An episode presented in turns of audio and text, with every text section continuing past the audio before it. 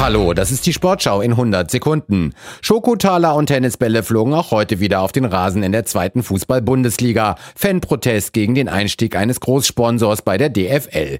Fußball wurde aber auch gespielt. Das Spiel Hannover 96 gegen Hansa Rostock musste durch die Fanproteste fast 20 Minuten unterbrochen werden. 96 gewinnt am Ende in Unterzahl mit 2 zu 1. Der SC Paderborn führt zur Halbzeit souverän mit 3 zu 0 gegen Pokal-Halbfinalist Fortuna Düsseldorf.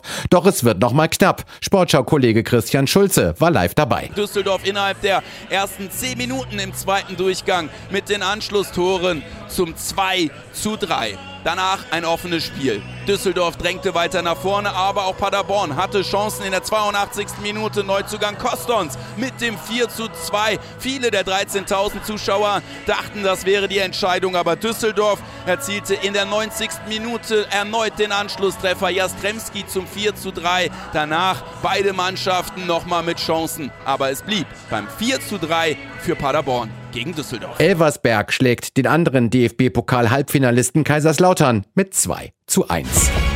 Sensationssieg beim Weltcup-Slalom in Chamonix. Daniel Juhl aus der Schweiz fährt nach Platz 30 im ersten Durchgang im zweiten Lauf noch zum Sieg. Eine derartige Aufholjagd gab es noch nie in der Geschichte des alpinen Skisports. Juhl siegt vor seinem Landsmann Loic Mellard und dem Franzosen Clément Noël. Nach zuletzt zwei Siegen wurde Linus Strasser als bester Deutscher nur 14.